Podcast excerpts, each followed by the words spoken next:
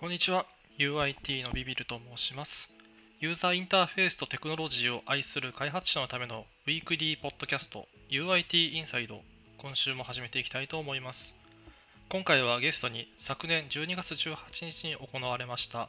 UIT ミートアップボリューム11フロントエンド紅白 LT 合戦に参加いただいた春雨さん、高則 P さん、磯村さん、淳さん、右氷さん、花倉さんをお呼びしてフロントエンド紅白 LT 合戦アフターショーをテーマに話していきます皆様本日はよろしくお願いしますよろしくお願いします。よろしくお願いします。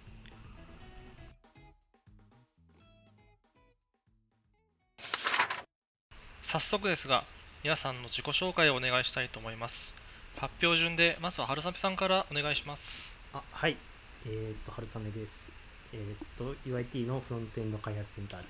に、えー所属しています。で、UIT ミートアップでは、えーチャクラ UI で始める Tailwind CSS のささやかな抵抗というタイトルで発表しました。CSS in JS で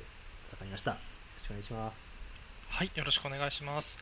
では続いて高則 P さんお願いいたしますはい、えー、高成 P です。普段はクラス Do というところで UI デザイナー兼フロントエンド、えー開発者をしています。えっ、と、紅白合戦では CSS in JS のテーマでヘッドレス、えー UI についての発表を行いました。今日はよろしくお願いいたします。よろしくお願いいたしますでは続いて磯村さんお願いしますはい、えー、LINE グローステクノロジー株式会社の磯村と申します。えー、普段は、えーの UIT チームのフロントエンジニアをやってます。で、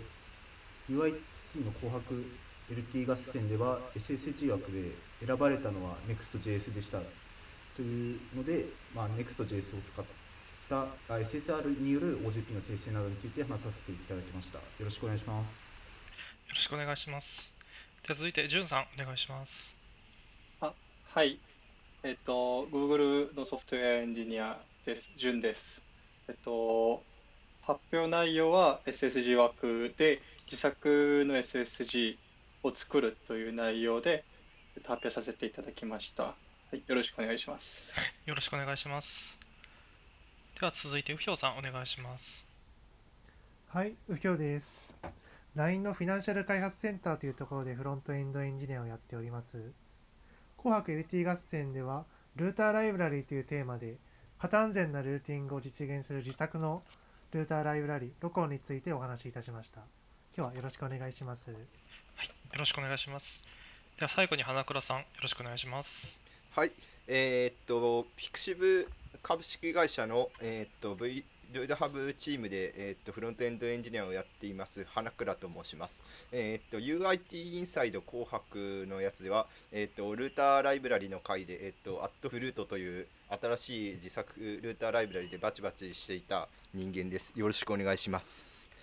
はいよろしくお願いいたしますそして本日司会を務めます私ビビると申します。改めまして皆様本日はよろしくお願いいたします。お願いします。早速ですが発表内容の深掘りに入っていきたいと思います。LD の発表の内容については YouTube ライブの方でアーカイブ視聴ができますのでぜひ先にそちらをご覧いただければと思います。今回、えーぜひ LT で話しきれなかったなと思っていらっしゃることや発表者の方に聞けなかったこと等あると思いますので参加者の皆さんもぜひお気軽に発表者の方に聞いていただければなと思っておりますまず最初に、えー春雨さんに発表内容について軽くご説明をお願いしたいと思いますよがよろしいでしょうか？はい。すはい、そと言っても、まあ、あの、本当にチャクラ UI の紹介っていう ところなので、そうですね、うん、まあ、そうです。あのー去年振り返ってみると、やっぱり Tailwind CSS がもうすごい、まあ、盛り上がりつつで、こ今回その CSS in JS も、まあ、どちらともその Tailwind CSS に関連するプロダクトっていうところで、まあ、私はチャクラ UI を選んでそれについて紹介したんですけれども、なんか、そうですね、深掘り。そうですね。Twitter の方のタイムラインの方でいくつか質問があったんですけれどもあはい、えっと、ブレイクポイントの単位系が EM っっていうふうに、えー、チャクラ UI の方はなっているよっていうのを発表されていましたが、えーと、それ使われてみてどういうふうにお感じになられているのかなっていうのを伺ってみたいんですけれども。そうですよね。け EM EM あの多分まあ、伝統的な方法だと、まあ、ピクセル単位だと思うしそうですね。あのそうですね。デバイスによらないっていう意味で言うとピクセルの方がまあ確かに良いかもと思う一方で EM 単位使うのも確かに一理あると思っていてというのもあの、まあ、EM だとそのコンテンツに対する比率っていう形で指定できるのでまあそこもいいかなと思ってますね。まあ、例えばそうですね結構長い文章とかだと結構その横幅がある一定の EM, EM っていうかその何文字分の横幅を持っていると読みやすいみたいなそういうところとかもあってあのうんまあ一長一短なんですけれども。そうですよね。なるほど、ん、なんかそうちゃ、えー、EM 単位の方があのあれですよね。デバイス非依存な印象はありますね。なるほど。複数のデバイスを使うサイト等では、まあ、EM の方が有利であるので、うん、チャクラも有利なのではないかということですね。うん、なんかなるほど。あとはあれですかね、えー、っとそのフォントサイズがまあ特殊だったりとかすると、まあ、ピクセル単位とかだとそのフォントの大きさとかに依存しないので、まあ、例えばそのユーザーサイドでフォントのサイズを大きくしてるみたいな状況とかだとそのユーザーのそのデバイス環境で大きくしてるところだだとなんかそのあまりそのフォントのその横幅の大きさに対してそのコンテンツの設計が大きすぎたり小さすぎたりみたいなことがあるのかなっていうところとかですかね。うん。難しい。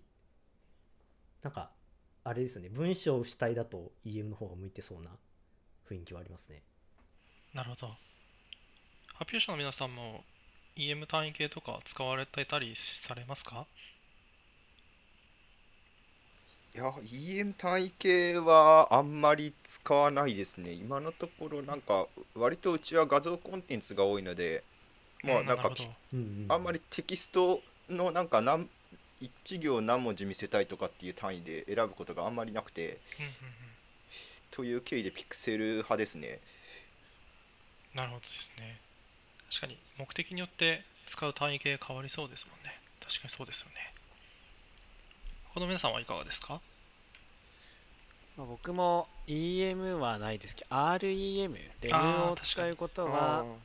多いですかね、うん、まあそのアクセシビリティみたいな話の時に先ほども話ありましたけれどもブラウザ側の設定で文字を大きくした時に大きく見えてほしいというところがあるので、まあ、できる限り REM、レムで指定するみたいなのを心がけてはいますが、まあ、ブレイクポイントは、まあ、ピクセルでやることが多いですかね。うん、なるほど。ありがとうございます。他にもう一件、えっと、ツイッターの方から来ているので紹介させていただきたいと思うんですけれども、ツイッターの方で、えっと、チャクラ UI ではスタイル要素ごとにプリティアが解消してしまって、えっと、コードの見通しが悪くなるのではっていう懸念が投稿されていましたが、それについて、原さん、いかがお考えでしょうか？あれあれですよね、あのその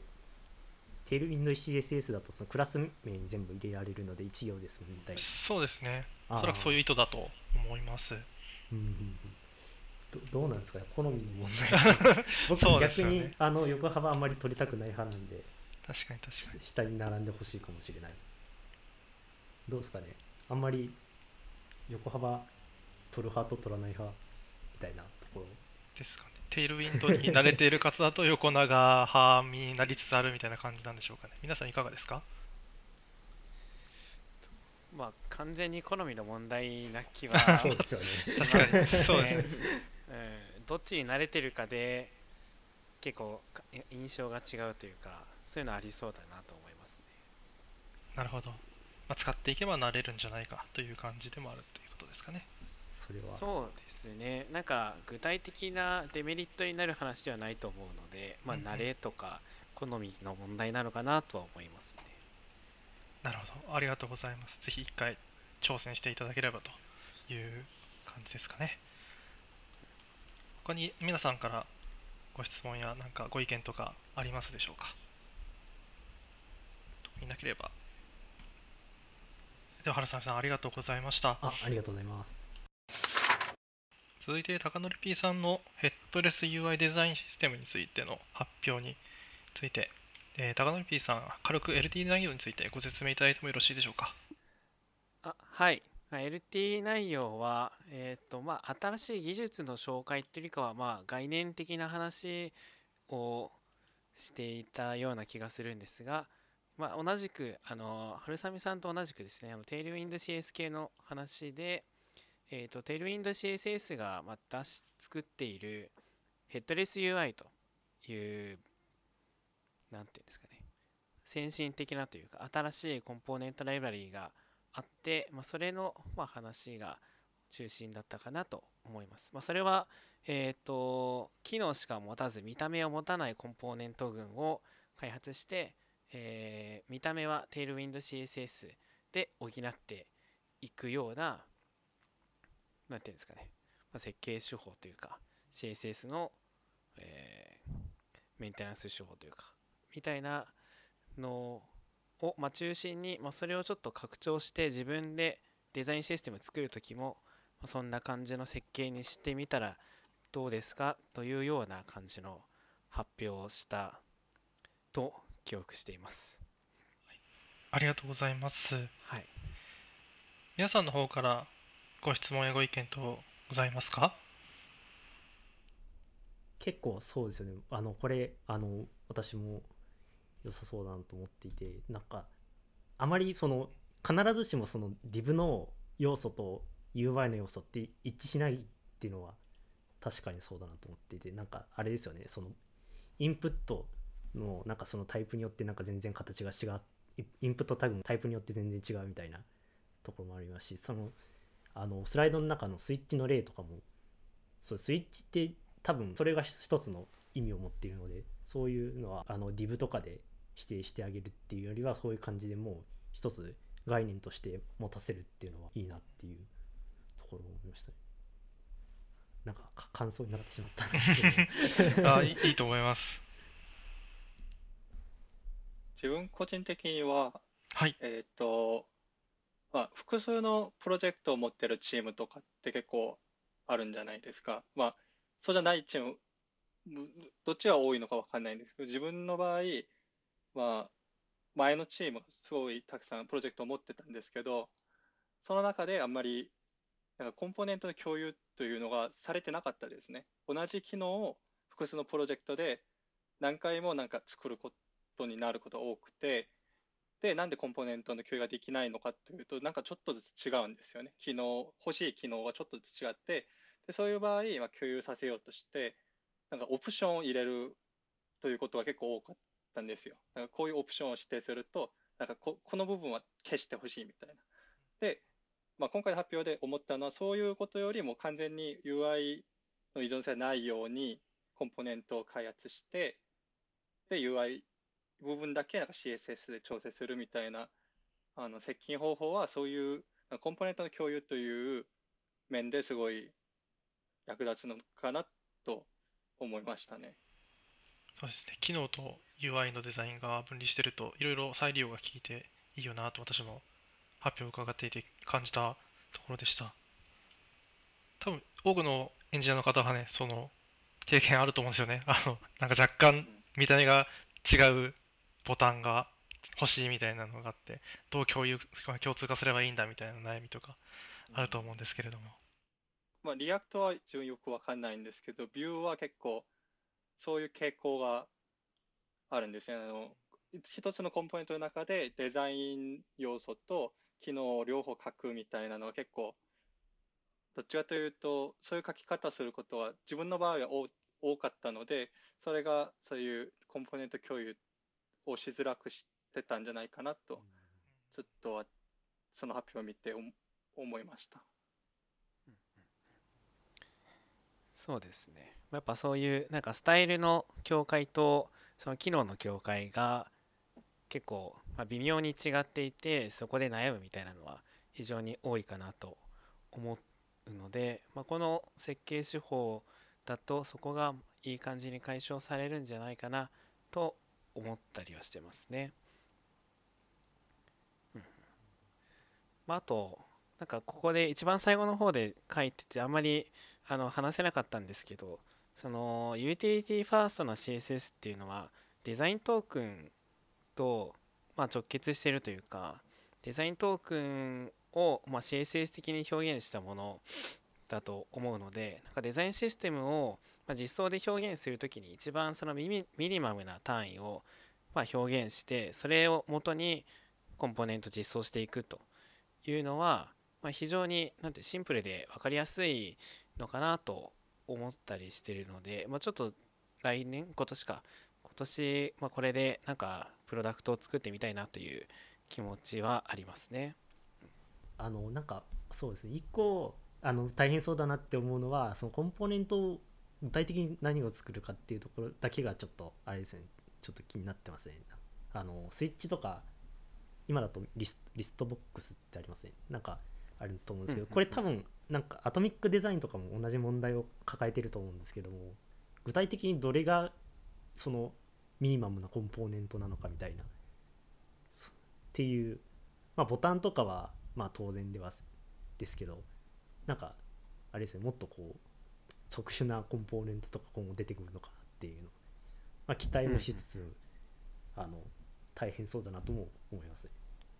うん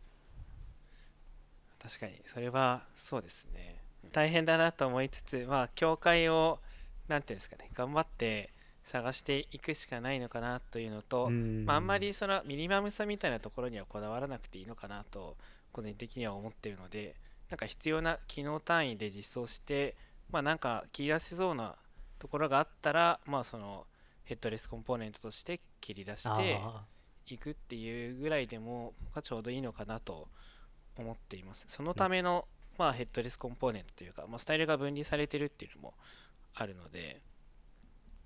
なのでまあ本当に機能的な要件で考えていけばいいのかなみたいなのは思ったりしてますね、あんまり流度とかにこだわらなくてもいいそうですね。なんかそのスタイルまで含めたコンポーネント設計だとやっぱりその見た目の境界がと実装の境界が結構こうぐちゃぐちゃになるのでそういうアトミックデザインとかを用いてすごく厳密にというか考える必要があるかなと思うんですけどその見た目と機能を分離してしまえばヘッドレスの、えーと、機能コンポーネントの方は本当にも純粋に機能としての要件をどうやって満たすかっていうところに注力すればいいと思うのであんまりそのミニマムかどうかとか流動的な問題はそんなに気にしなくてもいいんじゃないかなと、まあ、まずちょっと実践が足りないので本当にそうかどうかは分からないんですけど個人的な感覚だとそういうふうに思ってるところはありますね。ああありがとうございます。いやなんかすっきりしました。あまりそういうそれを聞くと確かにそうかもって気になりました。ありがとうございます。他に皆様から何か質問やご意見とありましたらお伺いしたいんですけれどもいかがでしょう？なさそうですかね。では高成 P さんありがとうございます。続きまして、えー、磯村さんの方にですね発表いただきました Next.js について軽く LT 内容についてご説明いただいてもよろしいでしょうか？はい。えー、そうですね。僕の LT 内容としましてはまあ簡単に言うと Next.js で何ができるかみたいな話で、で、なんかその Next.js といえば、まあ、SSR だったり SSG みたいなことは言われると思うんですけど、実際に動いてるプロダクト、まあ、今回で言うと LINE デベロッパーデーっていうので、まあ、どういうふうに動いてるかみたいなのを、まあ、ちょっと Next.js の基本的な機能を紹介しながら、ちょっと説明したみたいな、Next.js を触ったことない人とかにちょっと興味を持ってもらえたらなみたいな観点でちょっと発表させていただきました。ありがとうございます。そうですねツイッターの方でも OGP 大変だよねとか OGP う頭がみたいな反応が大変多くてですね。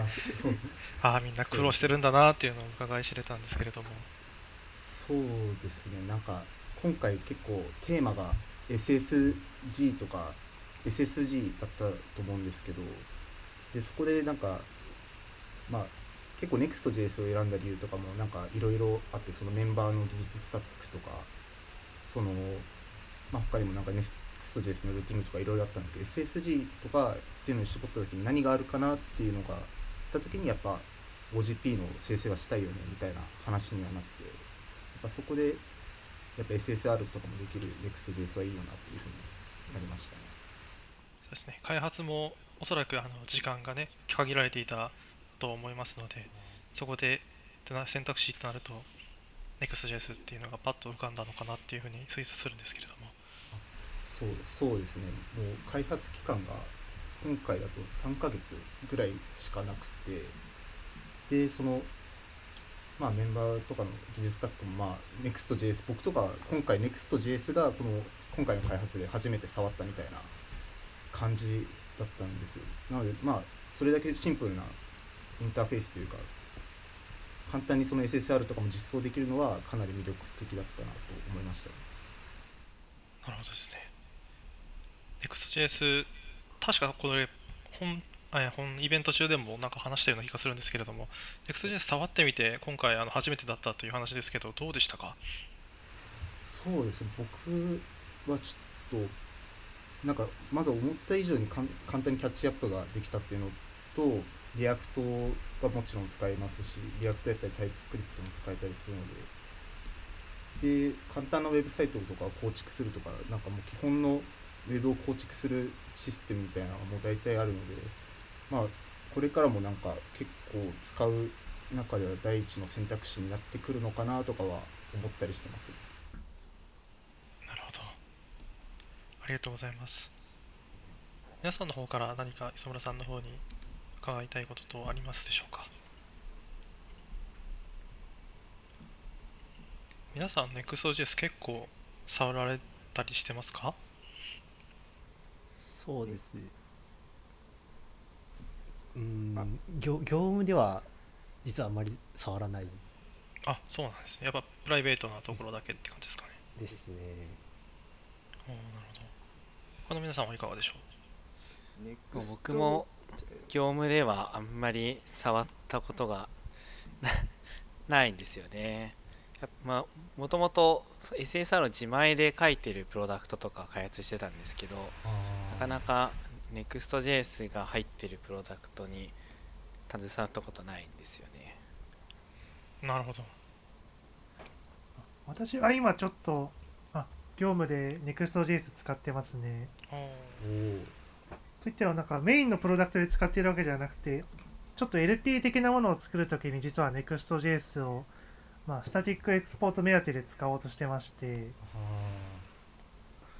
まあそれやるよりも共通コンポーネントの管理とかそういうのが便利だなという印象を受けてます。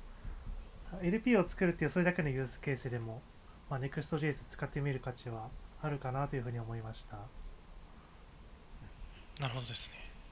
花倉さんはいかがでしょう？僕は、えっと、Next.js はなんか個人のウェブサイト作るのにちょろっと使った程度でそんなに使ってはいないんですけど、えっと、業業務の方で、えっと、僕とは別のプロジェクトで Next.js を使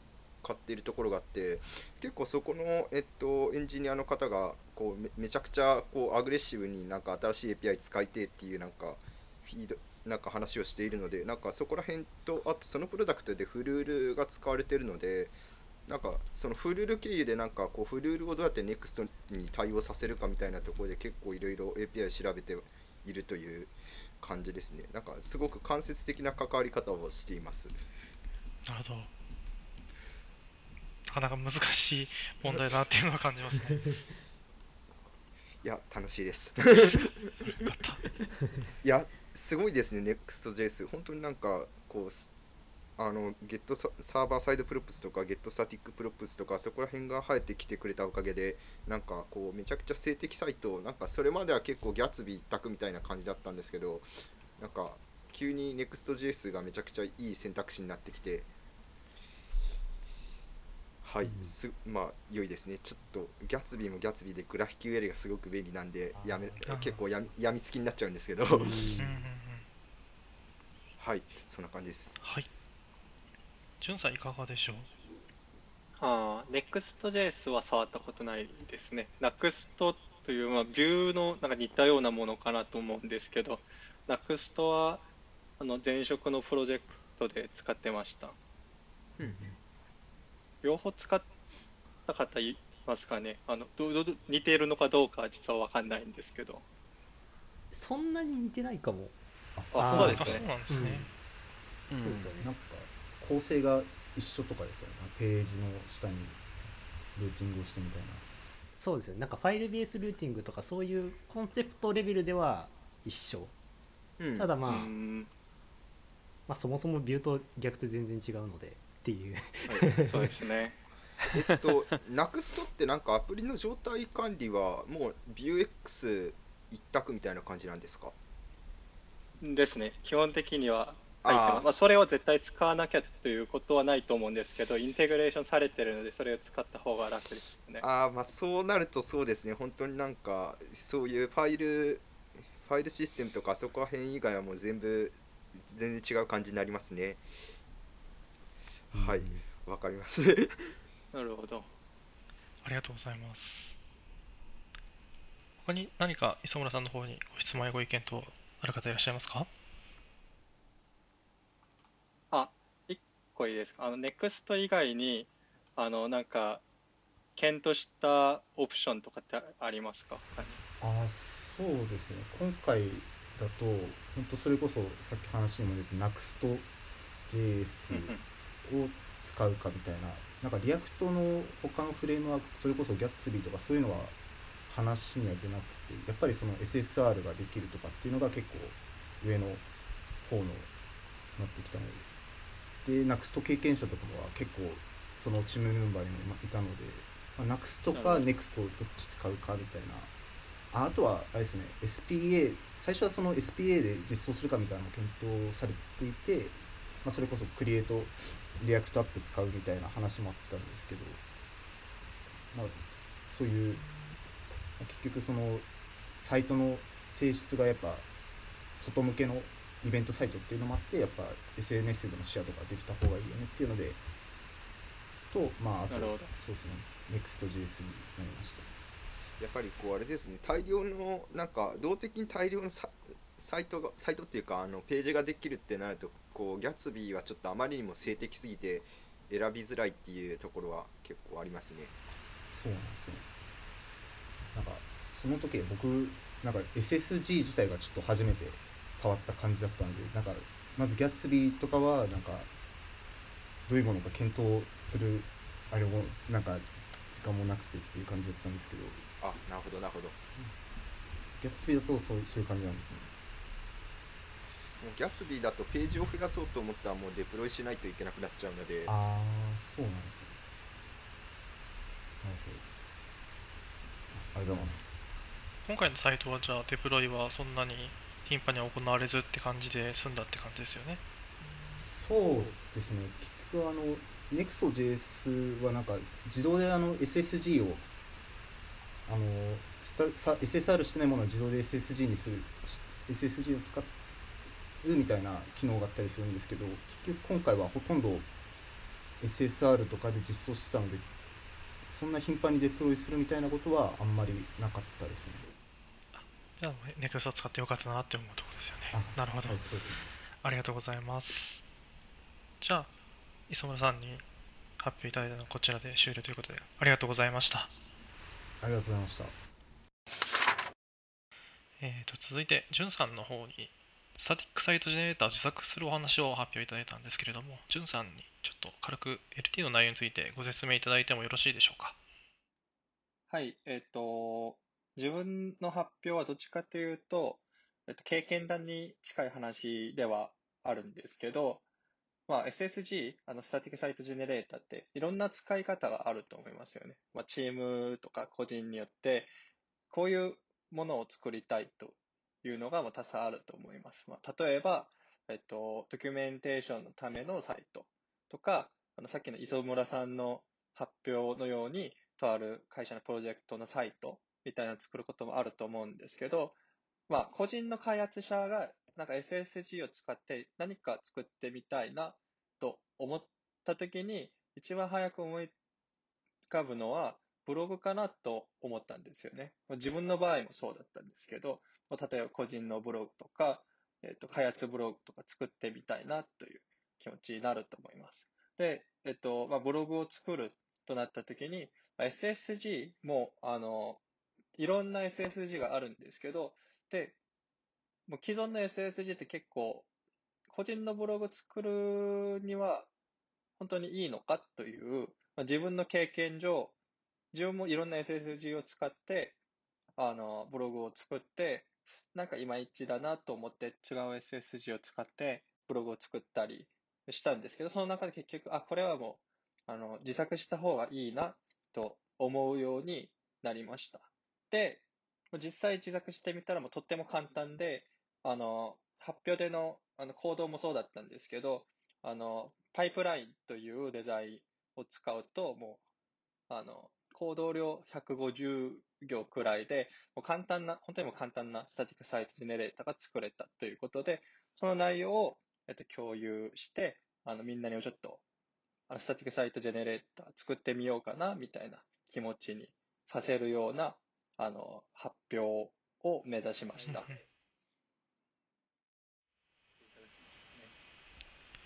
い、ありがとうございます。ツイッターの方でもすごいあの自作っていうワードが出た瞬間になんかわーって盛り上がってた印象がすごく強くて自作するっていうのはやっぱりなかなか勇気がいるというかなんかまず一歩が踏み出すのにちょっと躊躇してしまうか印象があるんですけれどもそのあたりなんかジョさんの方からこういうふうに考えた方がいいよみたいなアドバイスとあったら教えていただきたいんですけれども。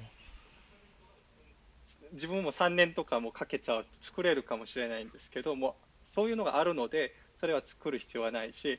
自分が作んなきゃいけないのは自分が必要とする何か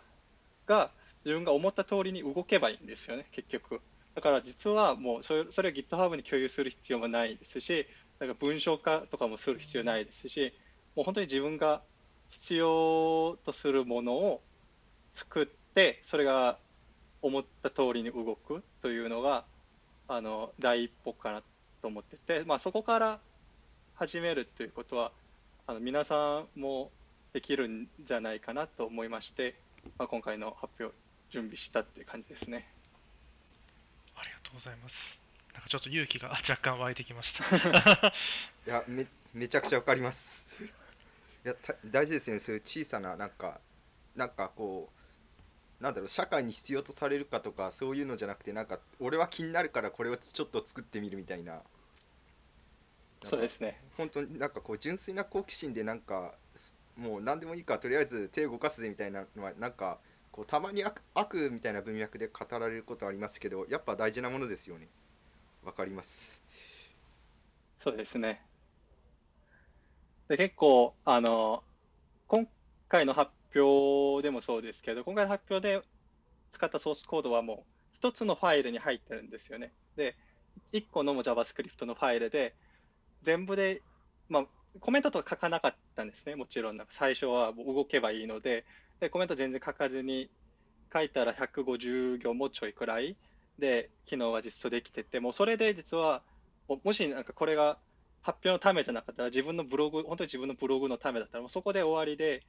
いい話であって、またなんかそれ使ってて、こういう機能欲しいなとなったら、それをそのまま追加してみたり、で、あ、こういう機能作るためにはモジュール化した方がいいなみたいなのから、なんかモジュール化したりして、で、あ、これはなんか他の人もちょっと見てほしいなとなった段階で、まあ、公開したりみたいな。だからもう最初からもう素敵なプロジェクトを作る必要がない。もう自分が楽しめばいいというところが多分自作の第一歩じゃないかなと思います。なるほどありがとうございます。皆さんから他に何かさんに伺いたいことありますか？なんかその結構その S なんかいろんなライブラリとかを使ってなんか足りないものがあるなみたいなことをおっしゃってたと思うんですけどなんか実際どういうライブラリとかをなんか SSG ライブラリとかをちょっと触ってみたというとかしたんですか？えー、っと、ちょっと名前忘れちゃったんですけど、Go のスタティックサイトあ、Go, Go のやつですか？あ、Go のやつです。ヒ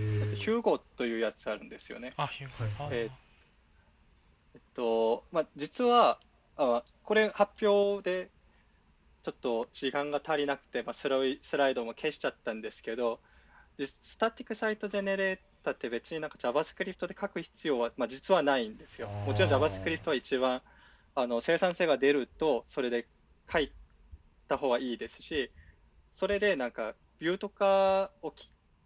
をベースとしたなんか SSG を作ろうとなると、やはり JavaScript で書かなきゃいけないんですけど、自分が今回発表したようなちっちゃいものだと、まあ、なんで、なんでもいいんですよね。実は Go でもいいですし、えっと、まあ、他の言語でも全然いいですし、実は、まあ、Go がいいんじゃないかなと思いました。あの Go は基本的になんか Go チャンネルみたいなのがあって、それを使ってなんか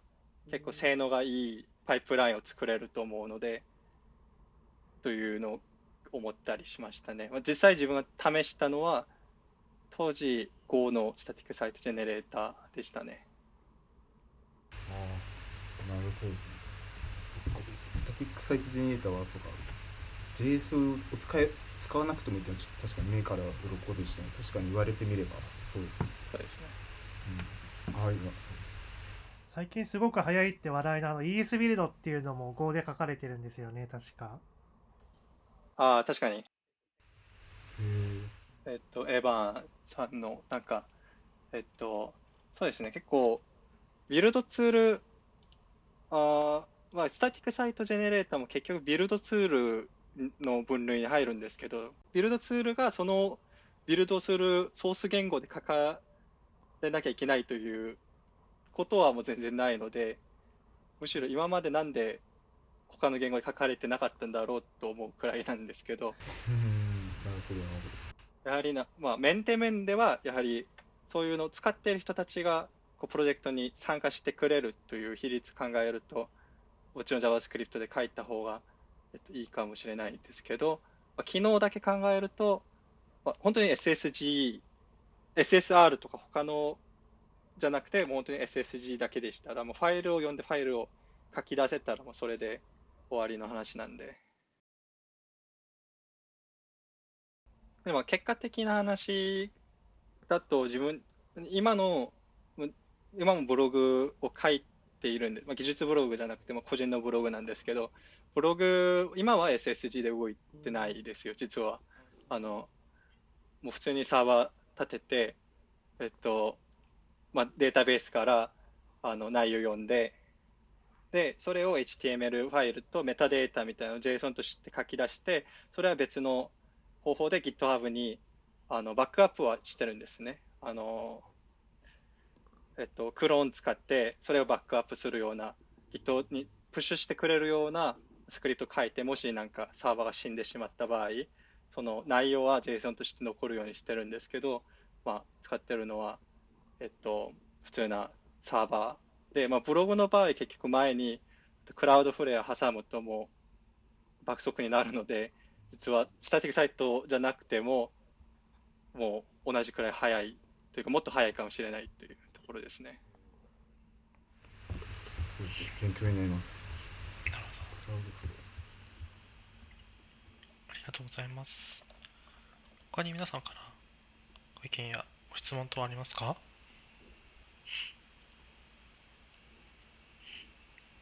では、一旦こちらでということで、じゅんさんありがとうございます。はい、ありがとうございました。続いて、えー、不評さんの方に、えーロコンについて発表いただきましたが、不評さん、軽く LT の内容についてご説明いただいてもよろしいでしょうか？はい。私の LT ではですね、まあ、型安全なルーティングっていう概念を、まあ、視聴者の皆さんにご紹介して、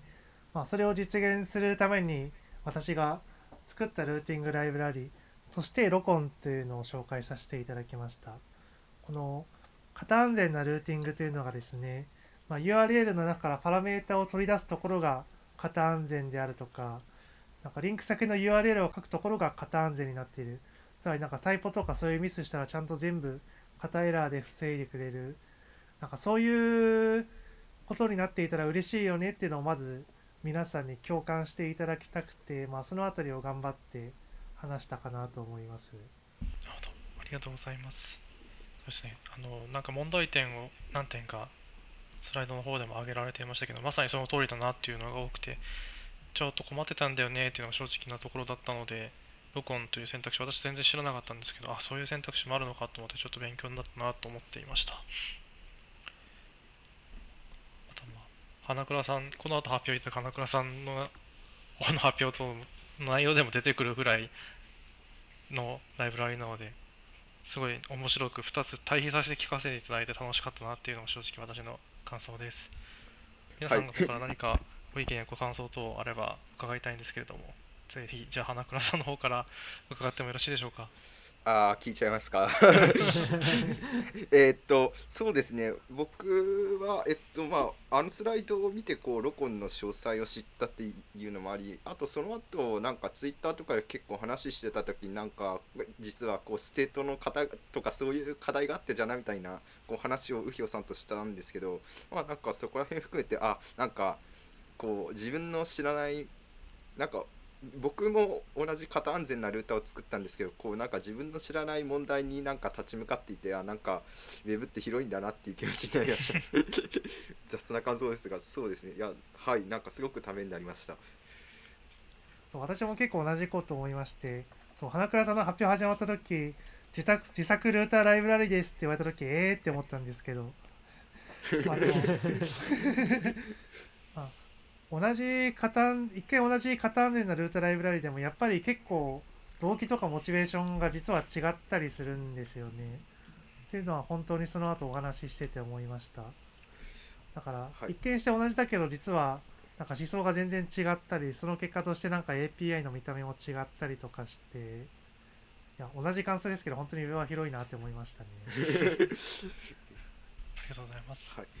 他の皆さんはいかがでしょあ一つちょっと聞いてみたかったんですけれどもあのというか聞いてみたかった内容が実は前で今日公開されてたっていうところも あるんですけど あの一回そのテンプレートリテラルがタイプスクリプトで出た時結構ルーティングライブラリで使えるんじゃないかなっていう予感をうんしてたんですよ。やっぱり現状なかなか難しいんですかね。結構なんていうんですかねその頑張ればできるけどすごい開いちゃいけない扉を開くのかもっていう そういうなんていうんですかねテンプレートリテラルを魔改造して やらないといけないのかなみたいなまあ多分テンプレートリテラルでもある程度まではきちんといけるんだと思います。なんかもうちゃんと再利用可能な形でライブラリみたいにして公開されている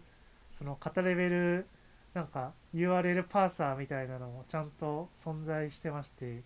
そほう。うそれがまさにこの前私が公開したその型安全ルーティングに関する記事でもちょっと紹介したものなんですけどっていう感じでまあその TS4.1 のテンプレートリテラルタイプでもある程度いけるという気はしてます。ただ、うんどれくらいスケールするのかちょっと怪しいなって個人的に思ってますね。なんか型レベルの計算重そうじゃないですか。確かにそれは思う。確かに。ですねなんか真面目にやるとなんかでかい union 型みたいなのが発生するとでかい union 型って TypeScript のコンパイル速度を落とすんですよ。なんかそうですよねあその辺がどれくらいうまくいくのかちょっと心配だなって思ってます。大体型型推論の強い言語はコンパイル時間が長くなるっていう仕組みが。そうですねまあって考えるとやっぱりそのオブジェクトベースっていうのはやっぱりまあ安牌っていう感じはしますね。そうですね。個人的にはまあ一番王道なやり方かなっていうふうには思ってます、あの、まあ、タイプ安全なルーティングという中で、タイプレベルルーティングというのもあるんですけど、うんえっと、ご存知でしたりしますかね。タイプレベルルーティング？うんなんかこういうあの、ちょっとチャットなに共有させていただいたんですけど、あタイプスクリプトだと、うんえっと、リタラル、文字列リタラルとかで作って、うんうん。うんえっと、実装できるんじゃないかなというのが、そうはいはいはい。まあ、実際作れるのかはわかんないんですけど、タイプえっと、リタラルタイプというタイプ自体に文字列が入れられるんですよね。ではいそれで、はいえっと、メタプログラミングで、えっと、ルーティングロジックを生成してなんとかなるんじゃないかなというなんかのがちょっとあったんですけどなるほど。もしもしよければちょっと見て見ていただいてもいいんじゃないかなと思いますね。あの結はい。局メタプログラミングで良さは悪さあるんですけど、まあ、タイプ安全なコードがまあすごい簡略に簡単に書けるというのはあるんですけどその中身はどういうふうに動くのかもう完全にブラックボックスになってしまうというあと問題もありましてでもまあもうちょっとこう綺麗に書きたいとななった時に役立つかもしれないと思います。なるほどただちょっとタイプスクリプトのエコシステムに一つ特別な事情がありましてなんかタイプスクリプトって型情報からなんかコードが生成されないんですよ。例えばあ、うん、タイプスクリプトにしろバベルにしろなんかタイプスクリプトから JavaScript へのコンパイルっていうのはただ型情報をリムーブするだけなんですよね。あはいはい。だから型を書いたからその型の通りに動くっていうのは無理で絶対に実装がないといけないんですよそれがちょっと例えばピュアスクリプトとかハスケルラストそのあたりの型が強い言語とはちょっと違うところなんですよねそうですね。コンパイラー API 使って、うんうんえっと、自分でそういうツールを作るとはできるかもしれないんですけど、そうですねそうですねオーバーキルですね。うんそうですね。まあでもはい、ただそうあそういうコンパイル API を使ってコード生成するって方法で型安全ルーティングをやろうとしてる人は実際いますね マジっすか？あ 面白い。いるんですよあ はい、それがまさに私の記事でこの間紹介したパスピーダっていうのがその一つですね。あはいはいはいはい。パスピーダはそう、ファイルシステムベースのルーティングに対して、コード生成でなんとか型安全にしてあげようっていうやつで、さすがにタイプスクリプトの型システム、ファイルシステム読めないので、コード生成じゃないとちょっと、ファイルシステムベースのルーティングには太刀打ちできないところがあって、そこで実際、コンパイル API を使うっていう選択をしている人たちもいます。なるほど。多分 Webpack とかといったエコシステム、まあ、ビルドストリームに、えっと、それを挟み込むことはできると思うんですけど、多分それからなんかエディターの自動完成とかするの大変だと思うんですけど、ちゃんと動くんですかね、そこら辺は。まどうなんでしょう。なんかあの型を動的生成してうんたらしてる例としてはまあえっと何だったっけ？えっとブリッツについてる。あプリズマだ。えっとなんかプリズマとかすごくうまくなんか別のコードからこ型定義を生成してなんかそいつをなんかアプリから使ってる型に組み込むっていうのがすごくうまくいってるので多分あそこら辺っぽい仕組みを使う使うとなんか動的か型定義生成かつなんかそういういい感じに型も通ってランタイムも生成できてみたいなことはまあなんかできそうだななんか大変だからあんまりやりたくはないけどみたいな ざ雑な感想がありますね。確かに。なるほど。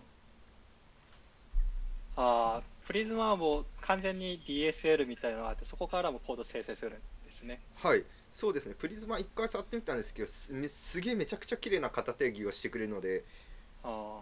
まあなんか結構動的型生成なんかこれから遊んでくる人たちがいっぱい出てきそうな気がしますね。まあ、考えてみると、まあ gRPC みたいなあの定義から、あのフロントエンドの型定義とか生成する例ってもう常にあるので、そんな珍しい使い方ではないかもしれないですね。はいはいはい。なんかオープン API とかからなんか型定義作りたいって言ってる人たちは結構昔からちらほら見かけているイメージがあります。いいですねこういう DSL が生まれる流れすごいいやー、面白い。時代が繰り返してる感があっていい これあのその出力先がタイプスクリプトっていうのがすごいあれですよね今っぽいですよねそうですね。感想です ありがとうございます。じゃあ、続いて、この流れで、花倉さんの方に、ルートの選定や自作ライブラリについてのお話しいただいたんですけれども、じゃあはい内容について説明いただいてもよろしいでしょうか？はい。はい。えーっと僕のスライドの発表では、えっとまあなんか昨今どう React のルーター事情ってどうなってるんだっけっていう話をしてまあなんかこういうケースではなんか React Router とか雑なルーター選べばいいよとかこういうケースだったらもう Next.js にしろとかっていう話をしたんですけどまあという流れの上でまあ僕は Next.js をちょっとやんごとなき事情で使えない。まあ歴史的経緯なんですけど歴史的経緯で使えないので、まあ、ルーターを作りましたっていう話を、まあ、させていただきました。はい。でなんか僕の作ったルーターも、えっと、結構結構っていうか、まあ、型安全をすごく意識した作りでで、まあ、結構イベントに間に合わせるために作りかけだったルーターをなんかめちゃくちゃな勢いでなんか仕上げてえいって出したんですけどまあそうですね。右京さんの話とかいっぱいいろいろ聞いてたらなんかあ全然機能足りねえやって思って、まあ、その後もいチクチクなんか本番に本番っていうか実際のプロダクトにでなんかリアクトルーターをフルートに置き換えながらなんかいろいろ機能とかなんか問題の調整を行っているっていう感じです。あでこれは完全に自慢なんですけどえっとテンプレートリテラルタイプスでルーティングが、えっと、できるようになりました。まだ開発中のバージョンなんですが。すまあ、なんか結構オプショナルパラメーターとか入ってくると結構厄介な感じになるんですけど、まあ、それでもなんか割合なんか URL, URL なんかパスネームをペッて書いたらなんか型が大体できてみたいな感じでなんか通ったんでテンプレートリテラルタイプスをみんな使いましょう。あの治安の悪いことをどんどんやりましょう。はい。まあなんかざっくりとはそんな感じですね。ありがとうございます。じゃあ先ほどの流れの反対で次は右京さんに花倉さんの発表を聞かれて感想とかあれば伺いたいなと思うんですけどいかがでしょう？そうですね、まあ、先ほどもちょっと言った通りやっぱり違うモチベーションでルーターライブラリがポンポン生まれててちょっと面白いなと思ったのがまあ素直な感想でして。なのでちょっとその違いのとこに触れさせていただくと花倉さんの発表でなんかプリローディングとか SSR みたいなキーワードが結構出ていたような気がして、はい。でそれが自分にはなかった視点なのでもうちょっとその話を聞けると嬉しいんですけどっていうのも。ああなるほど。SSR 周りか。まあそうですね。えっと僕が今担当している VLoad Hub っていうプロダクトにえ結構依存した話っていうところが大きくてえっとその VLoad Hub は今 Redux とあとなんか頑張って書いたのなんか自前の Node のコードで動いているんですけど結構その React Router とかを使っているとどうしてもなんか React の中になんかルートを定義するっていうのがなんかそもそもの React Router だしなんか React Router Config とかになっても結構 preload とかはなんかこうサポートなんだろう一応まあ自前でやったのでできるんですけど結構あんまりなんか光光のある感じじゃなくて結構闇っぽい感じだったんですね。でというところでまあなんかっていうのとあとダイナコンポーネントのダイナミックインポートとかを押して、えっと、バンドルサイズを下げたかったんですけどそれもちょっとリアクトルーターを使っちゃうとえっとあれなんですね。えーっと何だったっけ？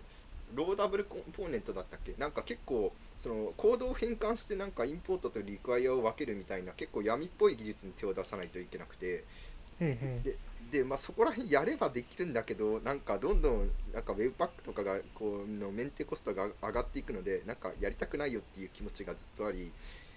っていうところでその SSR もちゃんとできてなんかコンポーネントのダイナミックインポートもちゃんとできてなんかで,、まあ、そでそれでちゃんとプロダクションで動くルーター欲しい欲しいと思ってたんですけどなんか全然出てこなかったのでもうなんか作っちまえって感じで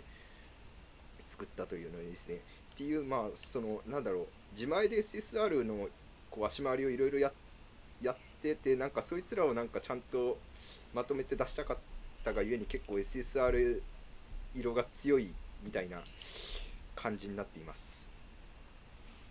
なるほど。とても参考になりました。あ個人的にドキュメント見てなんかまず status code っていう概念が目に入ってきておおってなったんですけど。はい。あれももう本当に結構 product code から来てるやつですねあのそうですね。あの response code とか redirect とかはなんかがえっと Froute だとえっと React のコンポーネントの中からやるみたいな感じになってるんですけどあれも結構その VLoad Hub を開発し始めた初期には結構議論があってあの404のルーティングって action creator でやった方がいいんじゃないかとかなんか結構いろいろ話し込んでいたんですけど結局まあ React Router も確かそんなようなあ違う React Router なかったかもしれねえな。えっとまあなんか結局状態選んでなんか必要な状態全部集めて表示できるかどうか決まるのってコンポーネントしかなくて。でまああの action creator とかに router context 取り回すのもめんどくさいしえっとでそのそのページが表示できるかどうかっていうのの判定ロジックもそのコンポーネントとまあ関数とか切り出してもいいんですけど、まあ、絡んでくる状態が普通に多くなってくると selector の量が多くなって面倒くさいのでっていうところでなんか結構 DRY な設計にしようみたいなところを考えるとまあ多分コンポーネントの中で redirect とか response code とかを返すのが一番まあなんかシュッとしてるよねっていう感じでなんかこういうコンポーネントが生えてるっていう経緯があります。うん確かに確かにって思いましたはい、なんかこういろんえ なんかリアクトルーターと SSR の地獄はなんか一通り舐めてきたので。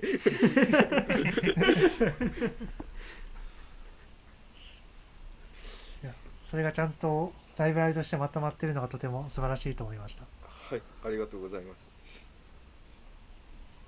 でまあそうですねなんか結構プロダクションに入れたらまあワンチャワンチャか結構いろんな足りない機能とかえっとまあなんか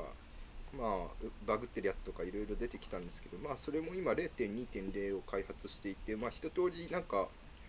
プロダクトのコードがなんか動き始めたのでまあ多分今早ければ今月中には多分メジャーリリースしていいかなみたいな気持ちでいますね。でまあなんか最新最新版ではもうさっき言ったテンプレートリテラルタイプスでもえっとスラコロンなんか変数名みたいなの書いておくと勝手に型ができるのとかあと何が入ってたっけな。まあ、あとなんか単体のパスマッチとかの改善なんか使いやすさの改善とかあとそうですね Next.js となんかと若干互換になる useRouter hooks が入ったりとかなんかこれはもうこれも VLOADHub をあわよくば Next.js にしたいっていうモチベーションがある上でのなんか機能導入なんですけどあの Next.js と完全互換ではないけど Next.js のなんか useRouter hooks の一部の機能が使えるよみたいな hooks を入れることで多分なんか多分あのうちみたいにそういうなんだろう Next.js になりたいんだけどなんか既存のそういう SSR を自前でやっているプロダクトとかなんかここら辺きっかけでフルートに乗っかえてでもうユーズルーターしか使わないようにして最終的に Next.js に移行するみたいなパスができるとなんかこう美味しいなと思っています。あなるほどそういうことだったんですねなんで急にそんな勝たんじもない Next.js API が入ってんだろうってちょっとこの前見て思ってたんですけどそうです。えっ、と、 React Router から Next.js への移行のステップとしてなんかワンチャン入れたい。で、あとはこれで Next.js 側もさっき、えっと、なんて、なんてやつだったっけ？パス、パシ、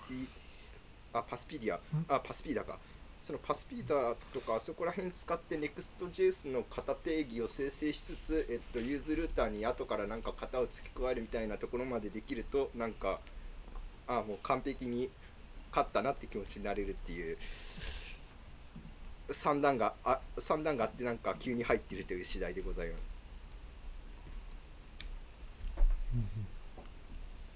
はい。ちょっと こ文脈が深くて難しいやつでしたね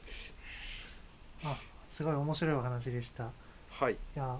自作のものをちゃんとプロダクションに投入できて改善を回せるっていうのが羨ましいですねちょっと。まあまあちょっとここはもうそうですね。結構チームの体制によるというところですね。多分複数複数人開発をしていたらあんまり大手を振ってはできないんですけど今のところ結構フロントエンドのあの足回り担当が僕しかいないのでもうなんか「えいや」って言ってなんかちゃんとちゃんと動くの確認したから入れるねっつったらなんか入れれちゃうみたいなこう状況があってまあなんとか待ってるというところなんでちょっと政治的なあれはちょっと難しいかもしれないです。なるほど。はいという感じです。ありがとうごはい、ざいます。とても面白いお話ありがとうございます。あとツイッター上で多く反応を寄せられてたのが、あのバーチャルな体で今回登壇いただいたっていう件についてすごい多くの方に反応いただいてたんですけれども、はい。ライトニングトークってああいうなんかインパクトのある発表スタイルっていうのはすごい武器だなと思ってるんですけれども、あのあたりって普段からされてたりするんですか？いやー、あれはもう完全にノリですね。結構ライトニングトーク自体、多分表でやったのなんか、え、いつだろう？もう覚えてないくらい昔なので、まあそのその頃ってまずバーチャルな体とかなかったので、もうなんかノリですね。結構。はい ノリのノリとちょっとなんか深いし宗教観によってあの LT は構成されています。いやすごい面白かったので参考にしていきたいなと私も思いましたあはい、ぜひ V ロイドスタジオというプロダクトを使ってアバターを作ってみてください。はいありがとうございます今のはカットしてもいいです。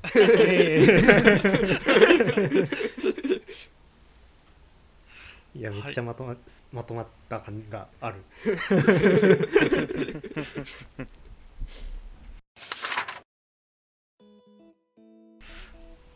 はい。はい。というわけで今回はフロントエンド紅白 LT 合戦アフターショーについて話してきました、えー LINE のフロントエンド開発組織 UIT ではこのようなフロントエンドに関する議論やキャッチアップを日々行っております、えー、View3 スタディなど、えー社内の学習企画から始まったコンテンツも多くありますので今後も発信していければなと思っておりますまた、ポッドキャストを通じて LINE に興味を持っていただけた方は、ぜひカジュアル面談からでもご連絡いただければと思います。下部に求人の方の連絡先を掲載しておりますので、お気軽にご連絡ください。では最後に皆さんに今年の抱負ですね、ぜひ一言ずついただければなと思います。発表順にまた玉田さんからお願いできますでしょうか？ああはい。ほ抱負ですか？はい。抱負はい。抱負はそうですね。えっと引き続き CSS 道を極めたいと思います。抱負かこれ。ありがとうございます。では高成 P さんお願いします。はい。今年の抱負はえー、なんだ、まあ、新しいそのデザインシステムの設計方法とかを、まあ、今年はいろいろ試していけたらいいかなと思ってます、はいいい。ですね、ありがとうございます。では次は磯村さんお願いします。はい。そうですね。今年の抱負はまあ去年去年が初めて、まあ、LT 登壇したということで今年は2回2回登壇目指しておっていうのは その変なはい。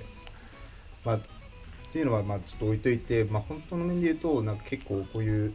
CSS だったり、まあ、ルーターだったりなんかいろんな技術がちょっと本当にフロントエンドは目まぐるしいというかでまずはそれをにひっついてってちょっとまずは生存生存していけるようにちょっと頑張ろうっていう感じです。はい。はい、ありがとうございます。では続いてじゅんさんお願いします。はい、えっと、まあ、今年から実は、あの、とある修士プログラムに受かりまして、修士、まあ、陰性になったんですけど、それを頑張っていくのと、今ちょっと新しく興味がある分野がありまして、そこで何かの結果を出したいです。はい、ありがとうございます。では、ひょうさんお願いします。はい、ちょっと壮大な話ですけど、やっぱりなんか新しい概念を作っていきたいなっていうふうに思ってますね。例えば、今回話したルーティングの型安全性っていう概念も、まあこれまで考えたこともなかった人が、まあ、結構いると思うんですよね。なんかそういう感じで、なんかこれまでみんなが知らなかったような新しい概念をなんか作り出すなり発見するなりしていって広めていけたらいいなというふうに思います。はい、ありがとうございます。では、最後に花倉さんお願いします。そうですね、今年の抱負、うん、この世のすべてをやりたいというところですかね。かっこまあいい。まあまあというのは冗談冗談冗談なのかないやなんかまあは9割くらい冗談なんですけどそうですね今年は結構そのフルートとかが属しているフルルっていうなんかオーガニゼーションがあるんですけどあそこら辺のパッケージ充実させてフロントエンドの全てを解決していきたいですねなんかもうフロントエンドめんどくさすぎるので あのまあ結構 NEXT とかブリッツとかの成長もあるのであそこら辺ともなんかペース合わせつつなんかこう君たちここかゆいでしょ？書いてあげるよみたいなそういうライブラリをね 作ってこの世の全てを解決していきたいですね はいそんな感じですはい、ありがとうございました。今回はフロントエンド紅白 LT 合戦アフターショーをお送りいたしました。春雨さん、高典 B さん、磯村さん、じゅんさん、うひょうさん、花倉さん、どうもありがとうございました。ありがとうございました。ありがとうございました。失礼します